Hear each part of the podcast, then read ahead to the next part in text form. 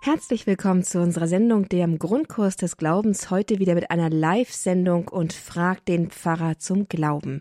Mein Name ist Astrid Mooskopf, ich heiße Sie alle ganz herzlich willkommen. Schön, dass Sie mit dabei sind, schön, dass Sie sich hier in diese Fragerunde hoffentlich einklinken und mit Ihrer Frage diese Runde auch bereichern. Pfarrer Peter van Briel, er steht uns heute wieder zur Verfügung als unser Glaubensexperte sozusagen. Sie können ihm alle Fragen rund um den katholischen Glauben stellen und er wird mit Ihnen darüber ins Gespräch kommen, Fragen beantworten, vielleicht sogar Zweifel ausräumen. Alles, was im Bereich der Möglichkeiten steht, was ein Gespräch so alles bewirken kann, all diese Möglichkeiten bieten sich heute hier im Grundkurs des Glaubens bei Radio Horeb in der Sendung Frag den Pfarrer zum Glauben. Wir können hier ins Gespräch kommen und dazu müssen Sie nur eine Nummer wählen. Dürfen Sie, können Sie eine Nummer wählen, nämlich die 089 517 008 008. In Kürze wird diese Nummer auch vielleicht auf Ihrem Radio, wenn Sie eine Bildschirmanzeige haben, zu lesen sein. Dann ist es auch einfacher. Ich werde diese Nummer aber auch zwischendurch noch einmal ansagen. Zum Beispiel jetzt 089 517 008 008. Ihre Frage zum Glauben über diese Nummer geht heute hier im Grundkurs des Glaubens. Und nachdem wir das also geklärt haben, freue ich mich erst einmal unseren Referenten, unseren Gast, Pfarrer Peter van Briel in Hopstenheilwerde im Bistum Münster hier begrüßen zu dürfen. Hallo, Pfarrer Peter van Briel. Ja, grüß Gott. Moin, hallo zusammen. ja, ein Gruß, der in die ganze Republik rausgeht. Wir sind hier verbunden mit allen Hörern, die uns in ganz Deutschland jetzt zuhören und die Einladung geht nochmal ganz ausdrücklich raus, jetzt hier anzurufen mit Ihrer Frage. Natürlich bitte ich um ein bisschen Geduld. Wenn ich nicht gleich Ihren Anruf annehmen kann, versuchen Sie es auch ruhig öfter, wenn Sie nicht gleich durchkommen. Der Ansturm wird vermutlich über kurz oder lang recht stark sein.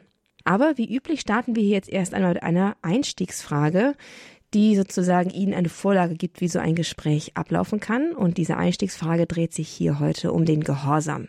Pfarrer Peter van Briel, was für eine Rolle spielt der Gehorsam im Glauben und in der katholischen Kirche? Ist ja ein nicht ganz unstreitbares Wort und ist ja auch dank unserer Geschichte 1933 und folgende nicht ganz nicht unbedingt positiv belegt. Gehorsam, Hörigkeit, das ist alles ein bisschen, ja, spielt alles ins Negative hinein, aber im Glauben spielt die Tugend des Gehorsams, wenn man mal so sagen kann, eine ganz große Rolle. Können Sie uns da ein bisschen Aufklärung leisten und uns sagen, was ist Gehorsam? Welche Rolle hat er? Wem bin ich im Gehorsam verpflichtet und wo hört der Gehorsam auf? Ja, wie immer ist eine Antwort dann sinnvoll, wenn man unterscheidet. In diesem Fall würde ich jetzt erstmal drei verschiedene Stufen unterscheiden. Den ersten ist der Glaubensgehorsam, der religiöse Gehorsam, zweitens und der dritte wäre der spirituelle Gehorsam. Man müsste noch hinzunehmen, da komme ich gleich noch drauf, so einen weltlichen Gehorsam, dass man natürlich den Eltern gegenüber gehorsam ist oder den äh, weltlichen Behörden, wenn ich von der Polizei angehalten werde, dann tue ich, wenn es eben geht, das, was die sagen, oder eben den anderen natürlichen Autoritäten wie Wissenschaftlern oder sonst wem. Aber wir sind jetzt ja in der Frage des Glaubens und Sie haben gerade schon gesagt, das ist äh, mit dem Glaubensgehorsam etwas, was nicht sonderlich populär ist und sogar ein bisschen verdächtig, ne? wenn jemand äh, sozusagen seinen Verstand abgibt, seinen freien Willen und dann das tut, was andere sagen, das ist gefährlich. Und um sozusagen ein bisschen Wasser auf diese Mühle zu gießen, der Glaubensgehorsam, der ganz oben steht, und der erwartet eigentlich genau das, dass wir nämlich absolut verpflichtet sind, diesem Glaubensgehorsam zu folgen. Das ist also nicht etwas, was man einer weltlichen und auch nicht einer kirchlichen Behörde oder Einrichtung schuldet, sondern Gott gegenüber. Und da sind wir dann schon mal ganz aufmerksam und sagen, Gottes Willen, also ähm, das ist ja gefährlich. Deswegen würde ich diesen ersten und nachher dann den ähm, spirituellen Gehorsam nochmal eben kurz herausnehmen. Der erste, Glaubensgehorsam, den würde ich eigentlich gar nicht Gehorsam nennen.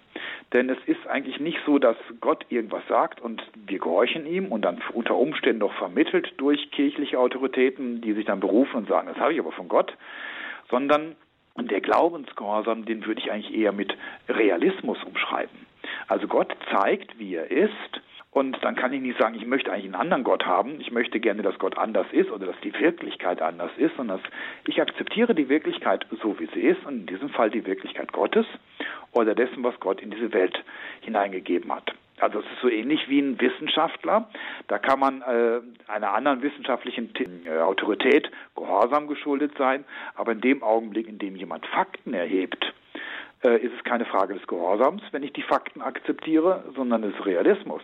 Auch wenn es mir überhaupt nicht passt, auch wenn ich lieber andere Fakten hätte, und das kommt ja immer wieder vor, dass man dann sagt, nein, aber da kann ich jetzt nichts dran ändern. Das ist keine Frage des Gehorsams, sondern ich äh, akzeptiere die Wirklichkeit so, wie sie ist. Und das ist wichtig, diesen Unterschied, dass wir im Glauben Autoritäten haben, die uns nicht, weil sie eine Autorität sind, etwas vorlegen und sagen, hör mal, das musst du jetzt tun, sondern weil sie einen Einblick haben in die Offenbarung oder sie Träger der Offenbarung sind. Also ich nehme mal ein ganz markantes Beispiel. Johannes Paul II. hat ja gesagt, die Kirche hat kein Recht, Frauen zum Priester zu weihen. Das ist keine Anordnung einer kirchlichen Behörde, denn äh, er sagt nicht, ich will das so oder ich verbiete Frauen oder sonst was, sondern er stellt etwas fest in der Wirklichkeit, nämlich die Kirche hat nicht das Recht. So sieht die Wirklichkeit aus. Und das zu akzeptieren, ist keine Frage, dass ich jetzt sage, nee, das hätte ich aber gerne anders, das möchte ich anders haben, sondern äh, das ist eine Frage des Realismus. Hätte der Papst gesagt, ne, also ich verbiete hier mit allen Frauen, wäre es kein religiöser Gehorsam mehr, sondern wäre es äh, kein Glaubensgehorsam mehr, sondern religiöser Gehorsam. Dann hat die Kirche eine Anordnung. Diese Anordnung der Kirche sollten wir, wenn es geht, auch im Gehorsam verpflichtet sein, weil wir ja auch äh, uns entschieden haben, in dieser Kirche zu leben und zu bleiben und wir dann auch den ähm, Behörden und Autoritäten auch ein größeres Wissen und eine Weitsicht zubilligen. Aber das gilt natürlich nicht absolut. Absolut sind wir Gott gehorsam, aber wie gesagt, ich würde das sagen, wenn wir erkennen, wie Gott wirklich ist, dann sollten wir akzeptieren, weil alles andere wäre äh, doch irgendwie Verleugnung von Realität. Den zweiten religiösen Gehorsam will ich jetzt ein bisschen überspringen, weil da kommen dann all diese Dinge, die sich so äh, dazwischen bewegen. Also es ist nicht absolut, es ist nicht äh, von Gott direkt offenbart, aber es hat schon was mit der kirchlichen Disziplin und Ordnung und sowas zu tun. Ich möchte vielleicht noch auf den dritten eingehen, bevor ich hier einen stundenlangen Vortrag halte und die Anrufer sich in den äh, Leitungen stauen. Der dritte ist der spirituelle Gehorsam. Das ist dann, wenn ich zum Beispiel in einen Orden eintrete und der Obere mir etwas sagt. Oder das gilt auch natürlich nicht ganz so, weil es kein Gelübde ist im Orden, wenn ich zum Beispiel zu einem geistlichen Begleiter gehe und der mir sagt, nee, das lass mal lieber sein, äh, das ist nicht gut für dich. Ähm, da habe ich einen spirituellen Gehorsam, der mir sehr äh, hilfreich sein kann weil ich dann die Verantwortung ähm, jemanden gebe, der äh, mich von außen anschaut und nicht das von subjektivem Wollen oder Vorlieben oder Ängsten oder sonst was geleitet ist, das kann befreiend sein. Aber es entbindet uns nicht von unserer äh, Gewissenentscheidung, dass wenn ich sage, das kann ich im Gewissen nicht verantworten, was mein Oberer mir sagt oder was mein Beichtvater mir sagt oder jemand anderes, da gilt kein absoluter Gehorsam. Also ich muss dann immer noch mitdenken und mein moralisches Empfinden immer wach halten, aber äh, es kann durchaus hilfreich sein.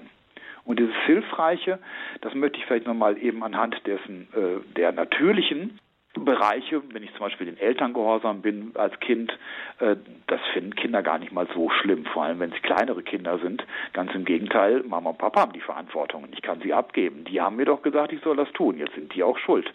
Ähm, also sich vertrauensvoll jemanden anzuvertrauen, dem ich die Kompetenz und die Weitsicht zugestehe, ist entlastend.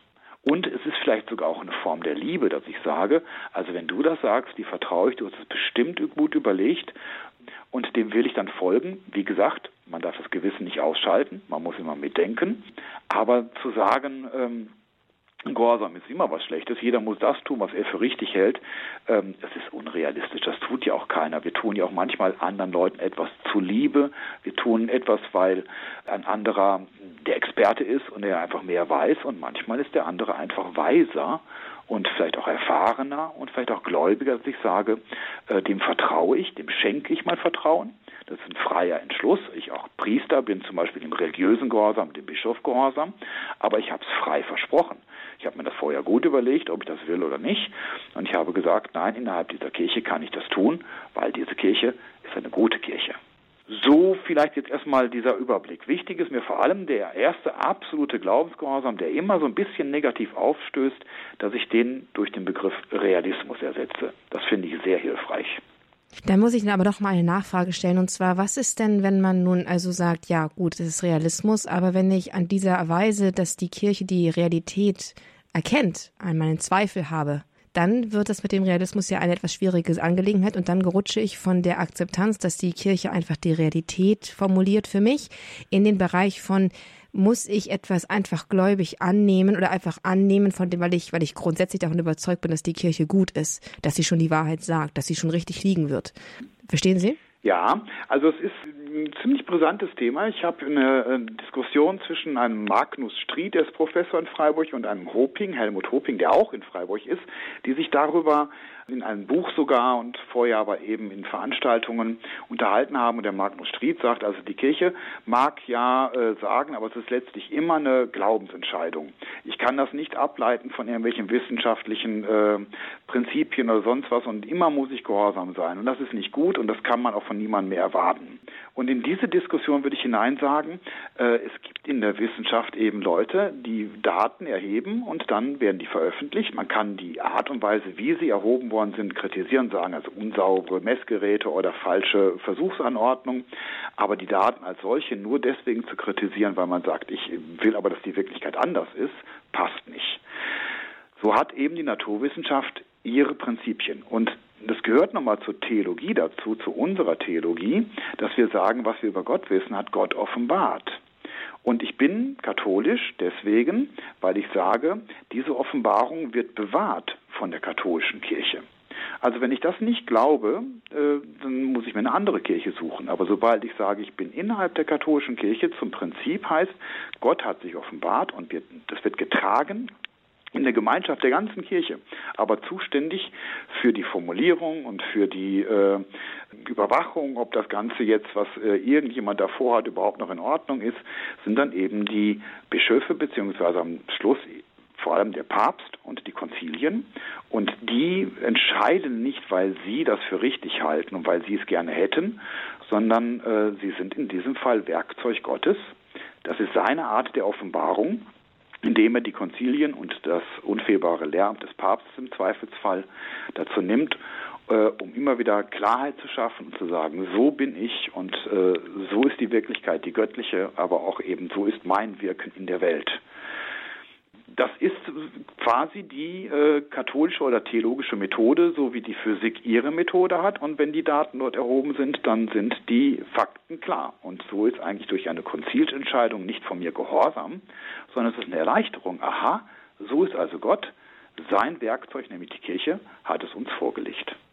Danke, Herr Pfarrer van Briel. Danke für diese sehr umfassende Antwort, die sicherlich immer noch Raum lässt, um darüber nachzudenken, um sich dieses doch, ja, vielleicht auch persönlich strittige Thema noch einmal sich aus einer anderen Perspektive zu, vor Augen zu führen. Haben Sie ganz herzlichen Dank dafür. Bitte, bitte.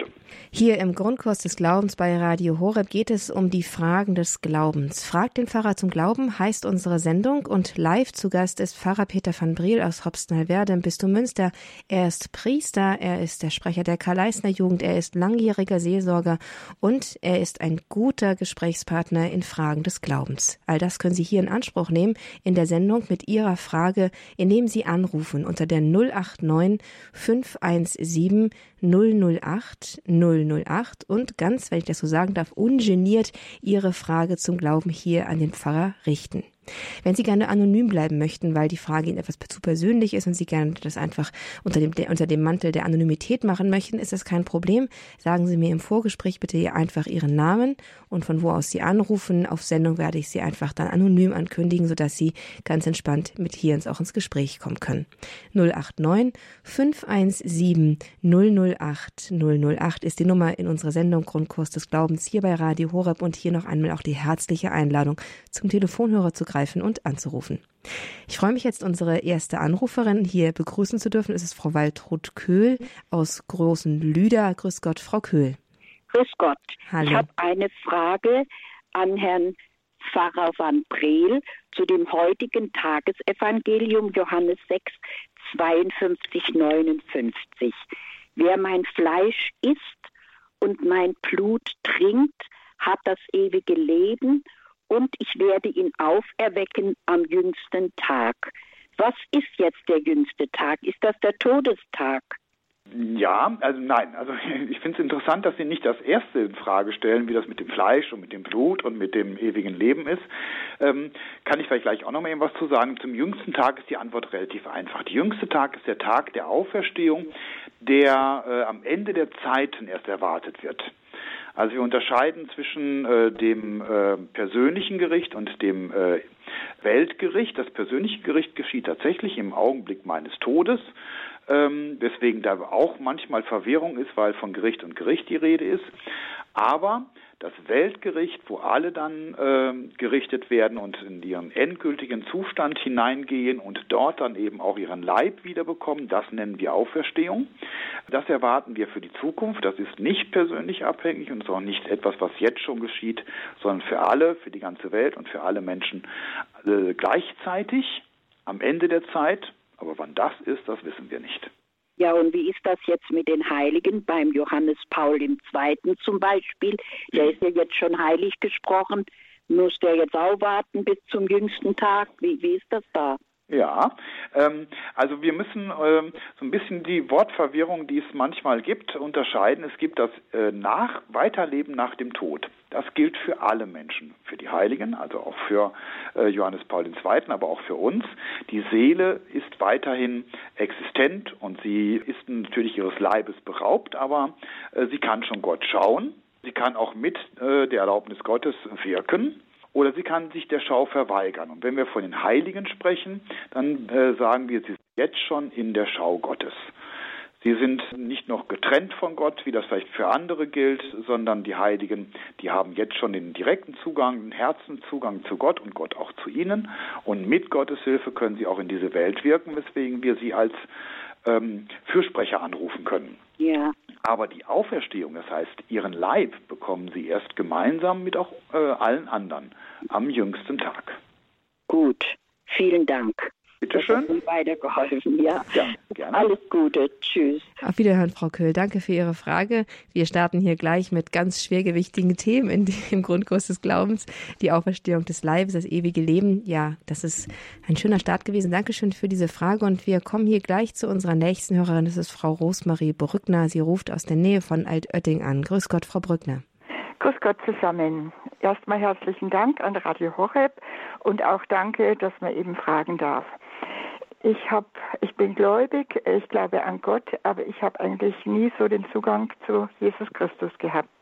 Jetzt ging es mir mal eine Zeit sehr schlecht und dann habe ich wirklich darum gebeten, habe ich gesagt, Herr Jesus, bitte hilf mir, gib mir eine Antwort. Und es kamen Antworten.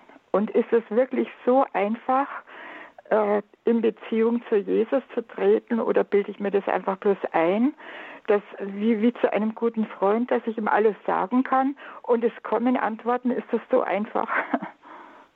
Ähm, ja, die Antwort äh, könnte ich jetzt ganz kurz geben. Ja, es ist so einfach.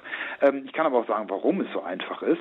Deswegen, weil Gott bzw. Jesus äh, ja den Zugang zu uns sucht. Es ist nicht irgendwie so, dass er Gott äh, ganz verschroben irgendwo in der letzten Ecke auf uns wartet und wir müssen den Zugang suchen und die richtigen Worte finden, sondern wir sagen, wir nennen das in der Theologie, es gibt den universalen Heilswillen Gottes. Jesus möchte uns alle heimführen, möchte uns alle in die Arme schließen und möchte uns ähm, heilen und heiligen.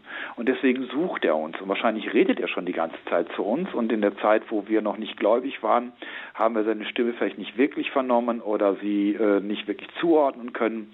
Aber er ist immer schon da gewesen. Und deswegen ist es manchmal einfach nur dieses eine Gebet, dieses eine Wort, das wir vielleicht sprechen müssen. Ich weiß von einem äh, kleinen Büchlein, das heißt äh, Gott hinter Gittern, das hat jemand geschrieben, der im Gefängnis war und dann dort im Zugang zu Ikonenmalerei suchte. Und dann sagte man ihm, man kann Gesichter nur malen, weil das schaffte er nicht, wenn man betet. Und er wollte eigentlich gar nicht beten. Und dann hat er sich dann irgendwann mal nachts in seiner Zelle hingekniet und er wollte jetzt ein Gebet sprechen, nur damit er gut malen kann und hat nur das eine Wort, nämlich du er wollte Gott mit Du anreden und dann, und in dem Augenblick war für ihn klar, es gibt Gott, er ist hier, ähm, er ist da und er spricht zu mir und dann war alles wunderbar und er war gläubig geworden. Nur durch das eine Wort Du. Also manchmal ist es wirklich nur ein Wort, Manchmal ist es ein Gedanke, vielleicht auch nur eine Kniebeuge, die man macht. Und dann ist man plötzlich offen. Und äh, dann kann es sein, dass der Himmel auf einen einstürzt und äh, man plötzlich alles entdeckt, Es kann sein, dass man die Stimme Gottes hört, dass man Jesus ähm, wie mit einem guten Freund äh, mit ihm reden kann und auch seine Antworten hört. Für andere ist es vielleicht ein bisschen schwieriger, das alles zu entdecken. Aber Ihre Frage, um die äh, nochmal kurz zu beantworten, ist es wirklich so einfach? Ja, ist so einfach. Ganz herzlichen Dank. Bitte. Danke. Tschüss. Tschüss, Frau Brückner. Haben Sie ganz herzlichen Dank. Das ist ja wundervoll, dass Sie Jesus gefunden haben, beziehungsweise dass er Sie gefunden hat und letztendlich, dass Sie mit ihm sprechen können. Was für ein Geschenk. Und wie schön, dass es einfach auch hier zur Sprache kommen konnte im Grundkurs des Glaubens bei Frag den, Frag den Pfarrer zum Glauben. Zu Gast ist Pfarrer Peter van Briel, langjähriger Seelsorger, Sprecher der Karl-Leisner Jugend und heute, wie gesagt, unser Gast, um Ihre Fragen zum Glauben zu beantworten. Ich freue mich, Sie hier alle begrüßen zu dürfen. Ich freue mich daher auch noch einmal, die Telefonnummer durchgeben zu dürfen, unter der Sie hier im Studio anrufen können und live und persönlich Ihre Frage stellen können. Es ist die 089 517 008 008. Wir von Radio Hore bieten gerne diesen Service an, sozusagen, damit Sie wirklich auch im Glauben Fortschritte machen können, damit Sie weiterkommen und nicht stecken bleiben bei irgendwelchen ungeklärten Fragen, die Sie dann letztlich dann im auf lange Sicht einfach dann auch mit sich herumschleppen und die sie behindern, da auch weiterzukommen. Also 089 517 008 008 für das Glaubensgespräch hier am Freitagnachmittag bei Radio Horeb im Grundkurs des Glaubens mit Pfarrer Peter van Briel und in Begleitung der gesamten Hörerfamilie. Und das ist vielleicht noch die gute Nachricht zusätzlich. Wenn Sie eine Frage stellen, dann stellen Sie die Frage nicht nur für sich, sondern für ganz viele andere. Und eine Frage hat auch eine Anruferin, die gerne anonym bleiben möchte. Ich darf Sie hier ganz herzlich begrüßen. Grüß Gott, hallo. Grüß Gott. Grüß Herr Gott. Pfarrer Briel, ich habe eine Frage und zwar, warum, warum musste Christus so viel leiden und sein ganzes Blut vergießen? In dem Lied Gott hat tief verborgen, da heißt es doch, ein einziger Tropfen hätte genügt, um uns zu erlösen. Warum musste er sein ganzes Blut vergießen, wenn ein Tropfen genügt hätte? Ja, das, das ein bisschen einzuordnen, das gehört jetzt eher so in die spekulative Theologie, dass wir immer fragen, äh, hätte es nicht auch anders sein können, ohne Kreuz und ohne Erlösung? Die erste Antwort ist, ähm, es war aber nicht so. Er hat diesen Weg gewählt und das ist Gottes Entscheidung gewesen. Und wenn wir fragen, warum Gott sich für eine bestimmte Sache entscheidet, dann ist dahinter eigentlich immer die Liebe, weil er gut ist und weil es äh, wunderbar ist. Man kann allerdings noch hinzufügen, es ist eben nicht das Fingerritzen, weil er sich äh, beim Schnitzen äh, in der Werkstatt seines Vaters geschnitten hat, sondern es ist der Tod, den er besiegen wollte. Und ob der Tod nun mit viel Blutvergießen oder vielleicht ganz ohne Blutvergießen erfolgt ist, äh, das Entscheidende ist, er wollte bis in den Tod gehen, er wollte im Tod seine Göttlichkeit zur Entfaltung bringen, die dann den Tod überwindet und uns neues Leben schenkt. Deswegen war sein Entschluss schon derjenige, nicht ich will mich irgendwo, ich stoße mir meinen Fuß an irgendeinen Stein oder so und dann sind alle Menschen erlöst, sondern er geht den Weg bis zum Ende und dort äh, wird seine göttliche Macht dann letztlich dem Tod, der Trennung von Leib und Seele, äh, dem Boden entziehen, weil er zusammenhält, was dort getrennt worden ist. In diesem Fall äh, ging es mit sehr viel Blutvergießen einher. Auch diesen Weg hat er gewählt. Ähm, er hat ja freiwillig dem Leiden zugestimmt. Auch wenn vielleicht nur von diesem großen Leiden ein kleines bisschen äh, vom göttlichen Blut schon vollkommen ausgereicht hätte. Es ist ja auch eher ein Hinblick auf die eucharistischen Gaben gedacht, dass wir also jetzt nicht die Menge an Hostien oder die Menge an gewandelten Wein entscheidend ist. Aber es gilt natürlich auch für sein Leiden. Ein kleines bisschen Leiden uns zuliebe hätte wahrscheinlich schon gereicht. Aber er wollte eben dem Leid sozusagen auf den Grund gehen. Und deswegen hat er diesen Weg gewählt. Ist gut, ja, ich bedanke mich. Ich habe mir gut geholfen. Ja, bitteschön. Vielen Dank. Dankeschön für diese Frage an die anonyme Anruferin hier im Grundkurs des Glaubens. Hier geht's wirklich quer durch die Themen hindurch. Jetzt das Leiden Jesu am Kreuz. Danke dafür. Und hier geht's dann auch jetzt auch gleich weiter mit Schwester Ehrentraut aus Lohr am Main. Grüß Gott, Schwester Ehrentraut. Grüß Gott, Frau Mooskopf. Hallo. Und grüß Gott, Herr Peter van Briel. Hallo. Ich habe auch ein Fan im Namen, drum kann ich mich leichter blamieren. ich habe sicher eine leichte Frage für Sie. Ich habe erfahren, dass ein Priester konstant, also immer wieder sagt, bei, ob er jetzt am Altar steht oder sonst den Segensgruß spricht, der Herr sei mit uns. Er steht doch da anstelle von Christus. Darum habe ich gedacht, er müsste sagen, müsste sagen, der Herr sei mit euch. Mhm. Jetzt weiß ich aber nicht Bescheid. Äh, kann er sagen, wie er will oder, oder muss, er, kann, muss er sagen? Ja, also um das auch ein bisschen einzuordnen, ähm, es werden oft von Anrufern gefragt, wenn unser Fahrer das macht oder das macht, ist das alles noch in Ordnung, bis hin ist das noch gültig. In diesem Fall hat das mit äh, irgendeiner Gültigkeit noch nichts zu tun. Allerdings äh, sollte er das eigentlich nicht sagen, denn es macht ja gerade, wie Sie auch schon richtig sagen, deutlich, dass er in einer priesterlichen Autorität, das heißt nicht in seiner eigenen, sondern in der Eigenschaft, dass er jetzt anstelle von Christus uns grüßt, um dann anschließend das meistens ja eine Einleitung zum Evangelium oder zum Segen in der priesterlichen Autorität den Segen dann auch erteilt. Ich kann das nachvollziehen. Ich weiß das von meinen Mitbrüdern. Manche äh, sagen auch ähm, äh, zum Beispiel, wenn es darum heißt, es äh, beim Segen, äh, so segne euch der allmächtige Gott, dass sie sagen, und so segne uns. Ähm, das ist so, äh, ich sag mal erstmal eine falsche Bescheidenheit. Manche Priester wollen sich einfach nicht so erheben und nicht äh, so über den Leuten stehen, wollen sich lieber einordnen in die Gemeinschaft auch beim Kommunion austeilen, dass sie nicht auf der Stufe stehen, sondern die Stufe runtergehen, weil sie äh, ja nicht über den Leuten schweben. Aber dahinter steckt immer eigentlich der gleiche falsche Gedanke.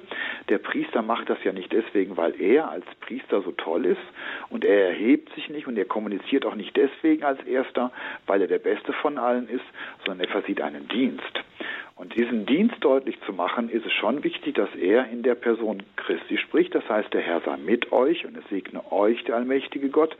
Und dass er, wenn er die eucharistischen Gaben in Händen hält, er dann eben auch äh, einen anderen Ort einnimmt.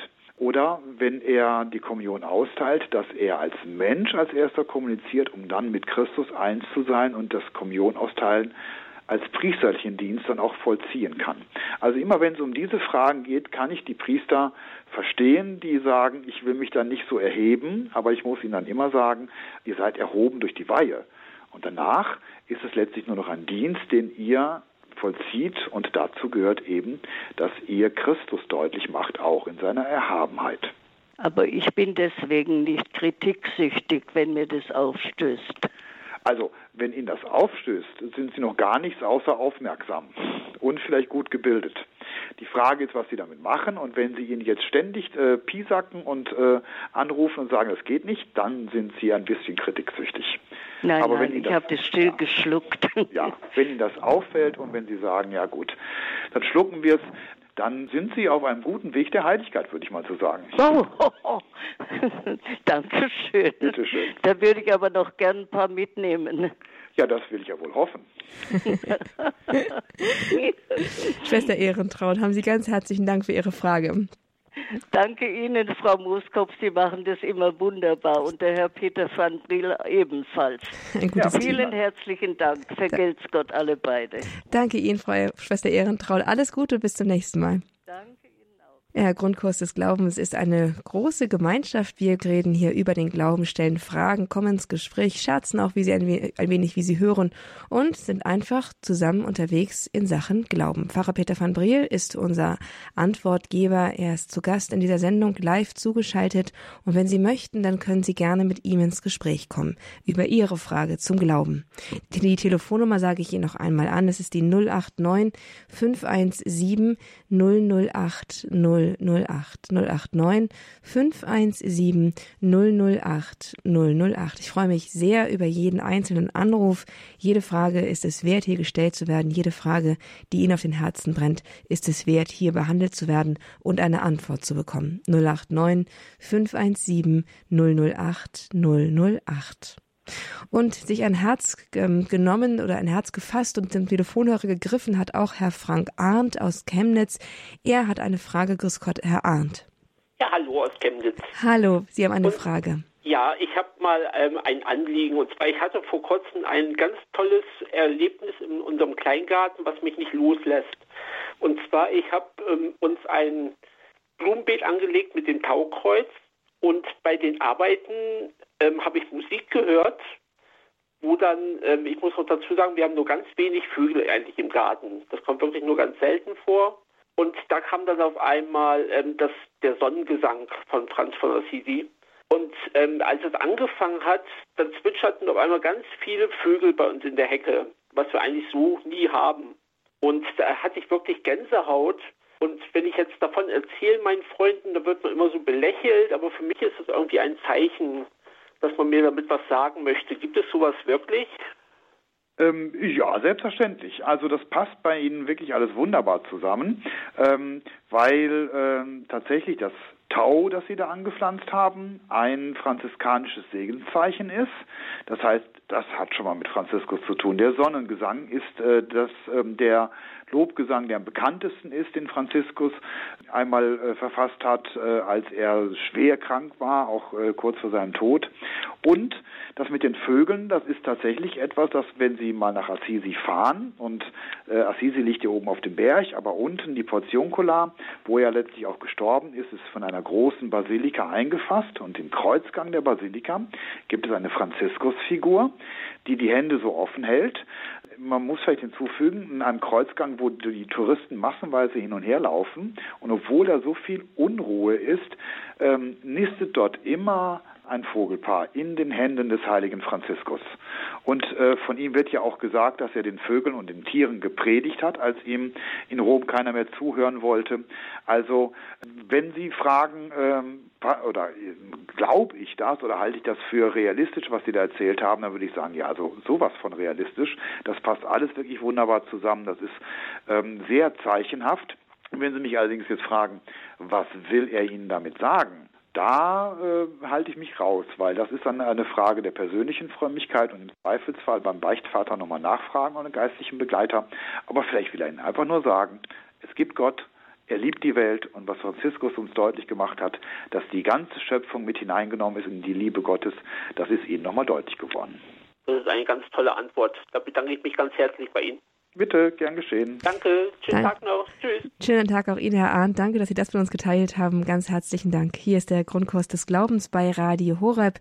Ich bin Astrid Moskow. Ich darf durch diese Sendung hier hindurchführen, zusammen mit Pfarrer Peter van Briel, unserem Glaubensgast, Glaubensexperten, wollte ich gerade sagen, der ist Gast in der Sendung. Und Sie können eine Frage des, zum Glauben an ihn stellen. Ich sage immer wieder die Telefonnummer hier an, denn ich merke, dass sobald ich die Nummer nicht mehr ansage, kommen auch weniger Anrufe. Deswegen sage ich sie jetzt einfach noch einmal. Es ist die 089 517 008 008. Und ich kann Sie nur ermutigen, einfach keine Scheu zu haben. Eine Frage zum Glauben ist wichtig und sie muss geklärt werden, bevor sie in irgendeiner Form untergebuttert irgendwie unter, in die unteren Schichten absinkt und ungeklärt vor sich hingehrt und am Ende ganz seltsame Blüten treibt. Also, wenn Sie eine Frage zum Glauben haben, kommen Sie jetzt damit lieber in der Sendung raus. Sie können auch gerne anonym bleiben. Das hilft Ihnen ungemein auf dem Weg Ihres Glaubens. Das kann ich Ihnen so zusagen. 089 517 008 008. Und angerufen hat dies auch Frau Rita Nagel aus dem Schwarzwald. Grüß Gott, hallo Frau Nagel. Grüß Gott. Hallo, wie ist Ihre hallo. Frage? Ja, ich gehe ja, ja, ich gehe ja zuerst bis äh, zum Freiburg und äh, ich habe große Schwierigkeiten mit dem Missbrauch, aber mehr warum, das, warum da alle geschwiegen haben. Da war doch immer, jeder Bischof hat doch einen Weihbischöfe gehabt und so. Ich kann das einfach nicht verstehen. Mhm. Ja, also ich finde schön, dass Sie das zur Sprache bringen, weil unser Glaube eben nicht nur die schönen Seiten hatten, die wir jetzt zum größten Teil erwähnt haben, sondern eben auch die Abgründe, weil wir Menschen Abgründe in uns tragen. Jetzt kann man natürlich fragen, äh, warum, äh, wenn jemand schon äh, Priester wird oder Bischof oder vielleicht sogar noch höhere Ränge Kardinal, äh, warum ist er immer noch äh, anfällig für diese Abgründe und warum gibt es dort nicht irgendwelche äh, Mechanismen oder warum passiert sowas sogar flächendeckend, zumindest viel häufiger, als es eigentlich erwartet wird von einer Kirche, die doch eigentlich heilig will, sein will. Und da gibt es viele verschiedene Theorien, warum das denn so viel geworden ist und warum die geschwiegen haben und warum es nicht nur einer, sondern direkt schon ein ganzes System ist, die da jetzt zum Beispiel in Freiburg ähm, nicht darauf reagiert haben. Und mir äh, leuchtet sehr die Erklärung ein, die äh, Papst Benedikt gegeben hat, als er da mal nachgefragt worden ist. Und äh, die kann ich auch, ich bin ja auch schon ein kleines bisschen älter, ein bisschen bestätigen, dass äh, es eine Zeit in der Kirche gegeben hat, und da wurde es besonders schlimm mit diesen Sachen, in der man glaubte, man brauche nicht mehr moralisch zu sein, sondern man müsse all versöhnend sein und man dürfe niemanden zurechtweisen, sondern man müsse immer von der Liebe sprechen und äh, die Sünde gar nicht mehr thematisieren. Und wenn jemand Sünde begangen hat, dann muss man ihn nicht darauf hinweisen, man muss ihn sozusagen einfach nur bestärken, äh, zu glauben und zu beten. Und äh, wer so die Moral abschwächt und sagt, Moral ist eigentlich gar nicht mehr wichtig, Hauptsache wir glauben irgendwie, der bestärkt damit die Amoralität. Und Papst Benedikt sagt selber, und er hat ja nochmal einen größeren Überblick über die Kirchengeschichte des letzten Jahrhunderts, dass das wirklich um sich gegriffen hat, nicht nur in Deutschland, sondern in der ganzen westlichen Welt. Man glaubte nicht mehr von Sexualmoral, also auch von der Verwerflichkeit des Kindesmissbrauchs reden zu dürfen, weil man glaubte, man müsse nur noch von der Barmherzigkeit Gottes sprechen. Was für mich ich will jetzt niemand aus der Zeit, der früheren Zeit verurteilen, aber zumindest Anspruch ist zu sagen, wir sollen von der Liebe Gottes sprechen, aber wir dürfen nicht schweigen, wenn irgendwo in der Kirche Verbrechen geschehen ähm, und dann sagen, wir dürfen nicht den moralischen Zeigefinger erheben. Manchmal müssen wir es. Nicht deswegen, weil ich besser bin als die anderen, sondern deswegen, um die zu schützen, die schwächer sind als die anderen. So, da ist die Hörerin jetzt auch gerade nicht mehr zu hören, aber haben Sie erstmal Dank dafür, dass Sie sich diesem sehr streitbaren Thema jetzt hier gestellt haben in der Antwort. Danke auch für die Frage an Frau Nagel. Ein herzlicher Gruß in den Schwarzwald dafür. Und Sie merken, liebe Zuhörer, hier im Grundkurs des Glaubens bei Frag den Pfarrer zum Glauben kommen auch schwierige Themen einmal zur Sprache. Sie dürfen auch kritische Fragen stellen, nachfragen, vielleicht sogar mal etwas ansprechen, was Sie vielleicht sogar belastet. All das kann hier auch Thema werden, natürlich immer im Rahmen, im gebotenen Rahmen auch der Öffentlichkeit, aber und in der Kürze der Zeit, die möglich ist. Aber dennoch ist es ein hilfreiches Forum, vielleicht mitunter, um manche Frage einmal anzusprechen. Jetzt freue ich mich zuerst einmal aber unseren nächsten Anrufer hier begrüßen zu dürfen. Er möchte gerne anonym bleiben. Grüß Gott, hallo. Hallo, guten Tag, ich grüße alle. Und zwar ist es so, dass ich an Jesus glaube und schon sehr lange, aber eine Sache, die ich nicht verstehe und deswegen die Frage, ist die Maria-Verehrung und die Heiligenverehrung biblisch begründet? Jein, ja. Ne? Ähm, also erstmal muss man, ich habe das ja ganz am Anfang mit der Frage nach dem Gehorsam gesagt, ähm, das katholische Prinzip so ein bisschen erkennen, dass man sagt, also wir begründen eine Sache nicht allein aus der Bibel, weil äh, die Offenbarung, die Jesus zum Beispiel also zwischen seiner Auferstehung und der Himmelfahrt äh, den Jüngern äh, anvertraut hat, auch lebendig weitergegeben wird in der Gemeinschaft. Und das wird dann manchmal festgehalten, eben in diesen Dogmen von Konzilien und vom Lehramt. Das darf aber nicht und deswegen das äh, Ja in diesem Nein ähm, nicht im Gegensatz zur Bibel stehen und es darf auch nicht im Widerspruch zu ganz klaren Aussagen der Bibel sein. Es muss schon in der Einheit von Glauben und Tradition und Bibel begründet sein. Aber es gibt äh, gerade bei der Marienverehrung ganz klare Hinweise, wie zum Beispiel Maria selber sagt, ähm, meine Seele preist die Größe des Herrn und äh, die Generationen werden mich äh, selig preisen von Geschlechter zu Geschlechter. Ähm, also sie äh, kündigt das selbst an, dass sie gelobt und gepriesen wird. Die Heiligenverehrung findet ja auch zum Beispiel bei Paulus schon statt in der äh, Apostelgeschichte, wo die Menschen ihm Tücher, also im Grunde äh, Taschentücher klauen und äh, sie den, Heil, den, den Kranken auflegen. Auch sie werden geheilt. Also äh, es wird nicht verworfen, es wird nicht gesagt, es ist schlimm. Also es gibt biblische Hinweise, aber es gibt natürlich keinen äh, biblischen Auftrag dazu. Aber wenn etwas so ganz natürliche Menschen ist, wie zum Beispiel, dass wir verbunden bleiben wollen mit denen, die wir auf Erden als unsere äh, Lebenspartner gefunden haben, und wenn sie uns im Glauben, im, im Glauben vorausgehen, also sterben, dass wir mit ihnen verbunden bleiben dürfen, dann gilt das auch natürlich, äh, wenn die dann irgendwann mal heilig gesprochen werden. Dadurch sind sie ja nicht plötzlich weg, sondern ganz im Gegenteil, sie werden allen empfohlen.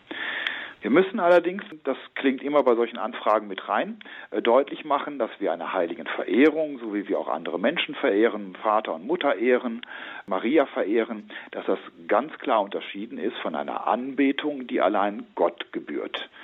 Ähm, das muss man noch unterscheiden, aber ich glaube, ähm, das wird in der katholischen Kirche Und das steckt auch in den Menschen drin, dass sie immer noch sagen, das ist ein Mensch, den ich verehre, das ist ein Heiliger, ja, aber er bleibt Mensch und das ist Gott. Und das ist eine ganz andere Art von Anbetung und Verehrung und von Hingabe. Dankeschön, habe ich verstanden. Eine Frage noch, was mhm. ist dann heilig? Also wenn, weil ich denke mir, dass ich heilig bin durch, äh, dadurch, ja. dass meine Sünden reingewaschen worden sind. Ja, also äh, erstmal sind wir in dem Sinne alle heilig, indem wir zu Gott gehören. Das gilt zumindest erstmal für alle Getauften, vielleicht sogar darüber hinaus. Gott ist der Einzige, der heilig ist, aber er schenkt uns seine Heiligkeit. Und wenn wir zu ihm gehören, dann sind wir alle heilig. Also Paulus schreibt ja auch an die Heiligen in Rom und da sind auch einige dabei gewesen, die vielleicht gar nicht so sehr heilig sind in unserem Sinne. Wenn wir jemanden heilig sprechen, oder als heilig verehren, da machen wir eigentlich nur deutlich, dass diese Heiligkeit, die uns allen in der Taufe geschenkt worden ist und in der Beichte erneuert wird und so weiter, dass sie besonders sichtbar ist. Also dass sie als äh, exemplarische Heilige gezeigt werden, wo gesagt wird, also bei dem ist die Heiligkeit, die uns allen geschenkt ist, so verwirklicht, dass wir sie alle sehen und schaut darauf hin, er ist bei Gott, ihn könnt ihr mit in eure Gebete hineinnehmen als Fürsprecher, aber auch wenn er auf das Leben schaut, könnt ihr vieles lernen. Okay, danke schön. Ja, bitte. Dank. Danke für diese beiden sehr interessanten Fragen. Ich, mir ist nur jetzt, während ich zugehört habe, noch ein Gedanke gekommen, eine Erinnerung an eine Sendung von Johannes Hartl. Da spricht er zum Beispiel ganz genau über das Thema, wie die Marienverehrung, wie das sich von der biblischen Überlieferung her begründet und in der, in der Tradition der Kirche dann gewachsen ist zu einer Marienverehrung, wie wir sie heute haben. Und vielleicht schauen Sie da einfach gerne in unserer Mediathek nach. Im Kurs Null gibt es dort eine Sendung Maria biblisch. Da müsste man einfach über die Suchfunktion gehen oder ein bisschen sich durchklicken. Da gibt, da wird man auf jeden Fall fündig und das kann ich sehr empfehlen. Das ist ein wirklich sehr fesselnder und hilfreicher Vortrag, vielleicht gerade für diese Frage. Und damit gehen wir auch schon zu unserem nächsten Anrufer, zu unserer nächsten Anruferin hier im Grundkurs des Glaubens bei Frag den Pfarrer zum Glauben. Hier bei Radio Horeb geht es in dieser Live-Stunde nämlich um Fragen des Glaubens, die Sie hier stellen.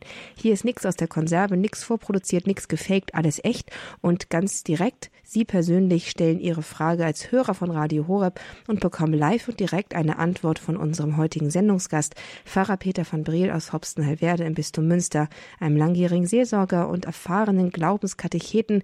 Er ist hier heute für uns zu Gast und beantwortet Ihre Fragen.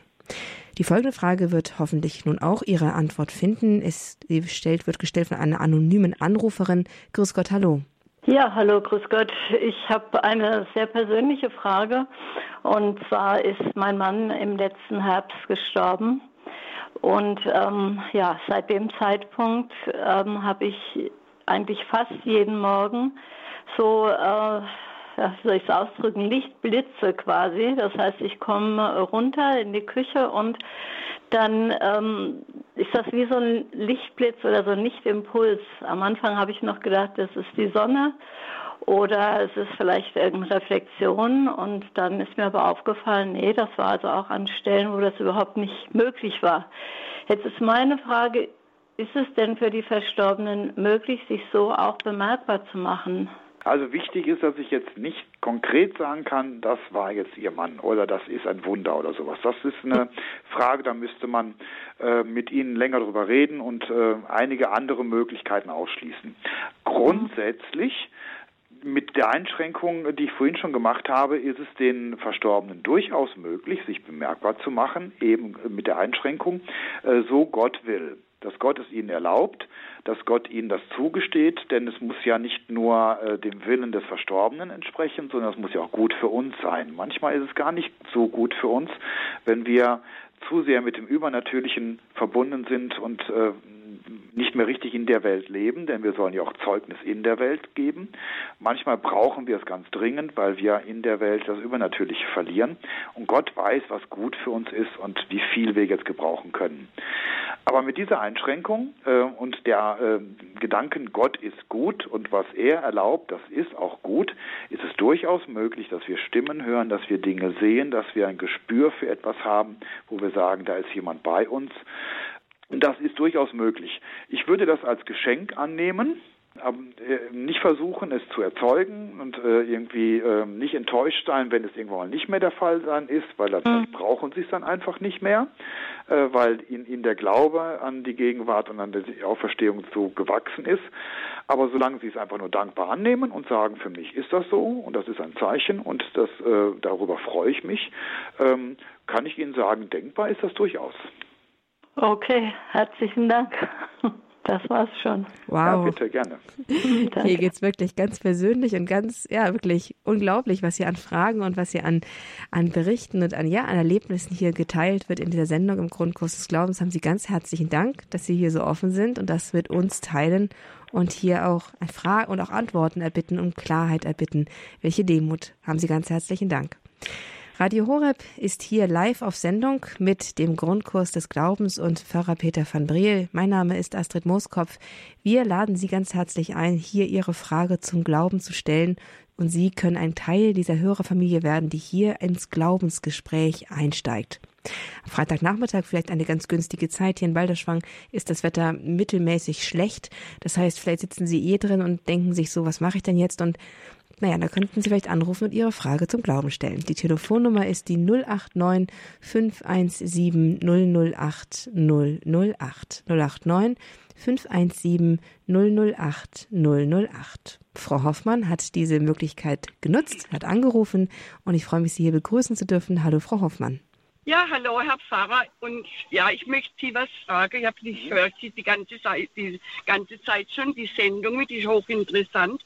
Jetzt habe ich zwei Fragen. Und zwar, wenn man gestorben ist, der eine will Erdbestattung, der andere äh, will verbrennt werden.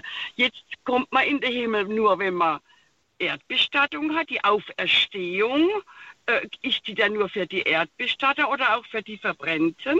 Das ist die erste Frage.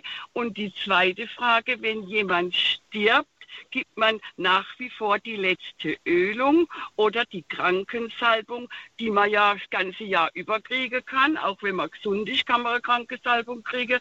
Meiner Meinung nach ist die letzte Ölung, hat einen anderen Text. Jetzt, das sind die zwei Fragen, Herr Pfarrer. Mhm. Okay. Also das mit der Erdbestattung und der, dann sagen wir mal, Feuerbestattung, so ist der Fachbegriff dafür, ähm, das ist, es spielt für die Auferstehung keine Rolle weil ähm, selbst wenn wir ähm, in der Erde bestattet wird und wenn man überlegt, dass es ja äh, auch vor Jahrhunderten, Jahrtausenden schon geschehen ist, ähm, die sind ja, äh, die Leiber sind ja auch genauso weg, als wenn sie verbrannt worden sind. Das äh, ist für Gott kein Hindernis. Ähm, auch wenn es vielleicht andere äh, Unglücksfälle gibt, äh, wo jemand eigentlich an ähm, Glauben hat und an die Auferstehung glaubt, ähm, aber sein Leib dann eben nicht mehr ähm, in dieser Welt sichtbar ist. Für Gott ist das kein Problem.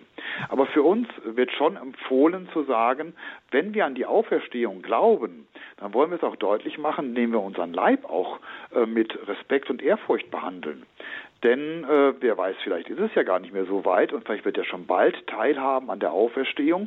Und deswegen ihn gewaltsam zu zerstören oder zu sagen, er ist unwichtig, es interessiert überhaupt keinen, wir verbrennen ihn mal, aber äh, im Grunde kümmern wir uns nicht.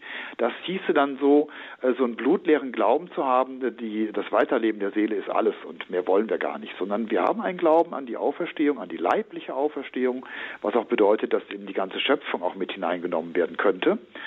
Und das soll erhalten bleiben. Deswegen empfiehlt die Kirche, wenn es eben geht, eine Erdbestattung und keine mhm. Feuerbestattung. Wenn jemand sich dann trotzdem für die Feuerbestattung aus praktischen Gründen entschließt, weil zum Beispiel äh, in Großstädten einfach kein Platz mehr auf dem Friedhof ist oder so, dann ist das auch in Ordnung. Man soll sich aber nicht für die Feuerbestattung entscheiden, weil man die Auferstehung ablehnt. Das, das würde ja. dann der Kirche nicht mhm. gut gefallen. Und das zweite kann ich eigentlich relativ einfach beantworten. Es gibt keinen Unterschied zwischen der letzten Ölung und der Krankensalbung. Äh, auch in den Texten nicht. Wenn sich der Pfarrer, also man kann eine, so einen Gottesdienst auch ein bisschen gestalten, äh, der Priester, der das dann äh, vollzieht, aber wenn er sich an die Texte hält, äh, die die Kirche vorgibt, im Rituale gibt es keinen Unterschied. Vielleicht, was die Dringlichkeit angeht, hier und da mal ein Gebet, das man anders formulieren kann. Eigentlich sollte die Krankensalbung oder die letzte Ölung, was beides mal das äh, gleiche Sakrament ist, äh, schon in Todesgefahr oder in schwerer Krankheit gespendet werden. Also nicht einfach nur so einmal im Jahr, da gibt es gar keine Regel. Also wenn ich schwer krank bin, kann es sogar innerhalb von wenigen Wochen mehrfach sein. Also die Regel einmal im Jahr gibt es nicht. Man kann natürlich, wenn ich eigentlich noch kerngesund bin, aber jetzt vor einer Operation stehe oder äh, in Kriegssituationen oder sowas, dann sagen, also wir bitten, weil wir in Todesgefahr sind, äh, um die Krankensalbung. Ähm, die ist nicht, das müsste man vielleicht betonen, sie ist nicht ein Siegel, so jetzt wissen die Ärzte nicht mehr weiter und jetzt wirst du sterben und deswegen holen wir jetzt den Priester. Das sollte nicht sein. Wir haben immer noch die Hoffnung auf Heilung. Wir haben die Hoffnung auf eine äh, natürliche Heilung oder auch ein Wunder, das geschieht. Also deswegen äh, letzte Ölung ist ein bisschen falsch, weil es könnten ja doch doch vielleicht ein paar andere hinzu äh, weiterkommen. Ähm, aber dass es einfach nur ein Sakrament ist, das man einfach mal so zwischendurch empfängt, da äh, bin ich ein bisschen vorsichtig. Okay, weil bei uns in der Gemeinde ist einmal im Jahr Krankensalbung für alle. Ja, ich kenne das Geht auch. Geht jeder hin. Ja, ja, also das eine ist, äh, dass man das anbietet. Das kann man in Krankenhäusern, Altenheimen oder auch in Gemeinden anbieten. Man sollte allerdings hinzufügen, dass die Leute, die dann kommen, äh, das unter den Gesichtspunkt nehmen, ähm, also ich bin alt, ich bin krank, äh, es könnte sein, dass der Tod nicht mehr so weit ist.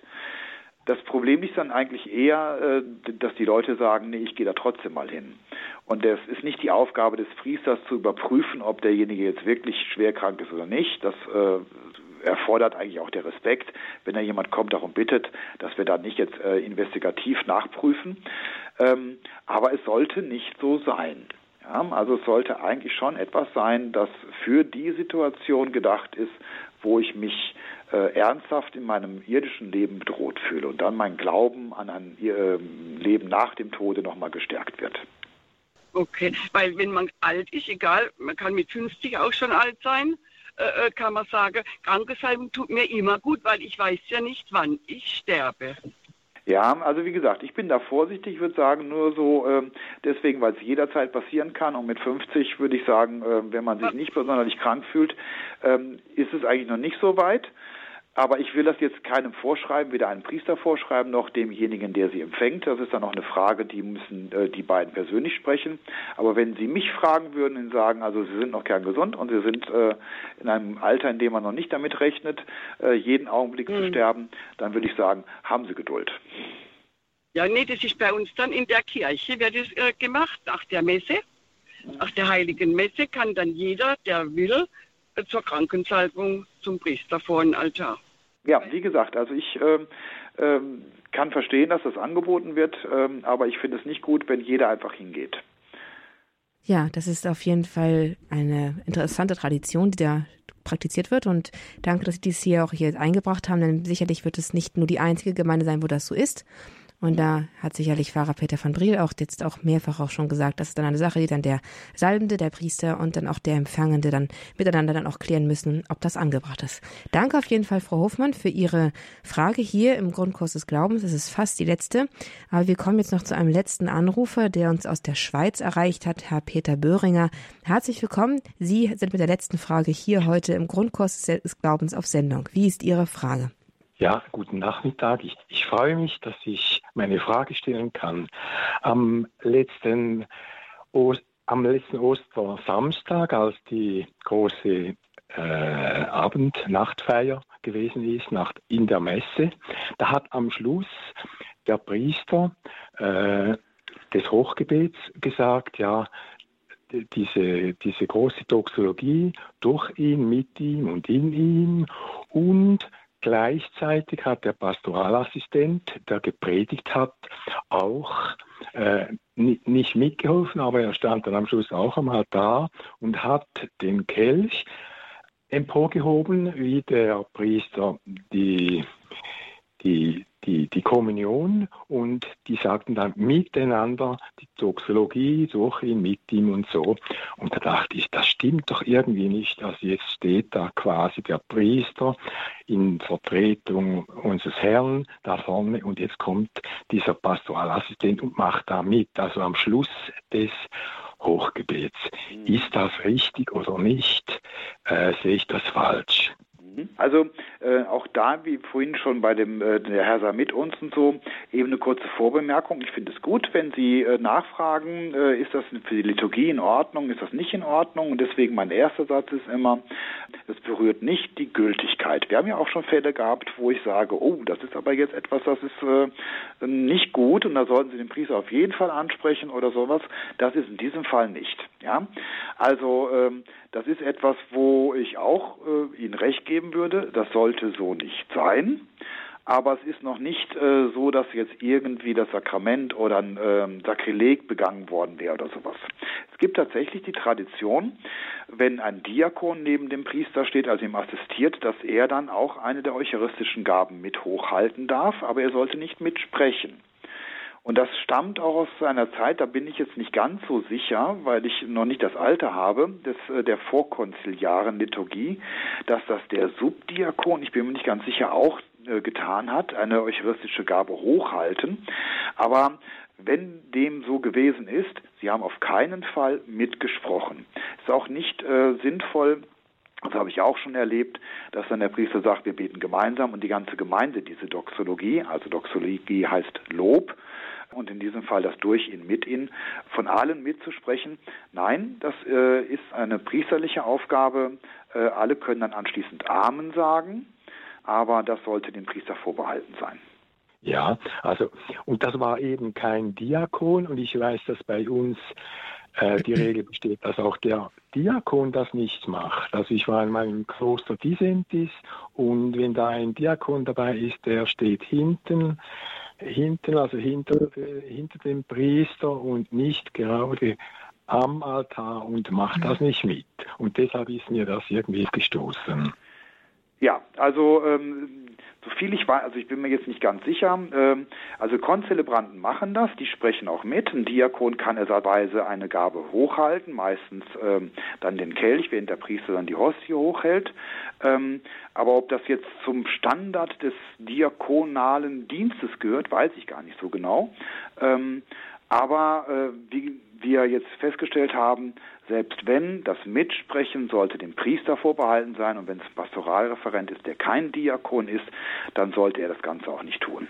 Das war eine klare Antwort. Und das zum Abschluss unserer Sendung hier heute fragt den Pfarrer zum Glauben im Grundkurs des Glaubens mit Pfarrer Peter van Briel und Ihren so unglaublich interessanten und zahlreichen Fragen. Ein herzlichen Dank an Sie alle, an Sie, liebe Zuhörerinnen und Zuhörer, Fragende und Fragende und an Sie, Pfarrer Peter van Briel. Danke für Ihre Zeit, für Ihre Expertise, für Ihre, Ihre wirklich hilfreichen und weiterführenden Antworten hier in der Sendung. Dankeschön. Bitte, gern geschehen. Und dürfen wir Sie zum Abschluss der Sendung gleich noch um den Segen bitten? Bevor wir dann aber dazu kommen, entschuldigen Sie, habe ich vergessen zu sagen, Sie können diese Sendung, liebe Zuhörerinnen und Zuhörer, auch als Podcast herunterladen. Alle Fragen, die hier gestellt worden sind, lohnen sich noch einmal nachzuhören. Laden Sie sie herunter und hören Sie sie gerne nochmal nach auf horeb.org. Da finden Sie sie in der Mediathek unter Grundkurs des Glaubens. Und nun, Pfarrer Peter, Peter van Briel, bitte walten Sie Ihres Amtes, segnen Sie uns. Ja, ich habe äh, eine Uhr hier vor mir liegen, wo ich normalerweise die ganze Zeit nicht drauf gucke, aber jetzt gucke ich drauf und ich habe nicht mehr viel Zeit, deswegen machen ja. wir es kurz. Aber im Herzen bin ich im Gebet mit allen Zuhörern dabei. Ich danke auch allen, die angerufen haben, die mich im Gebet begleitet haben und allen, auch die, die jetzt äh, vielleicht nur in Gedanken dabei gewesen sind, äh, wünsche ich äh, den Segen Gottes. Ähm, der Herr sei mit euch. Und mit deinem Geiste so segne euch alle auf die Fürsprache unserer guten Mutter im Himmel, auf die Fürsprache aller Engel und Heiligen und segne euch und schenke euch eine Gewissheit und einen gesunden Glauben, der voll Freude auch leuchtet für andere Menschen. Im Namen des Vaters und des Sohnes und des Heiligen Geistes. Amen. Amen. Und damit verabschieden wir uns, wünschen Ihnen einen gesegneten Tag. Hier ist der Grundkurs des Glaubens. Ich bin Astrid Muskow. Einen schönen Tag.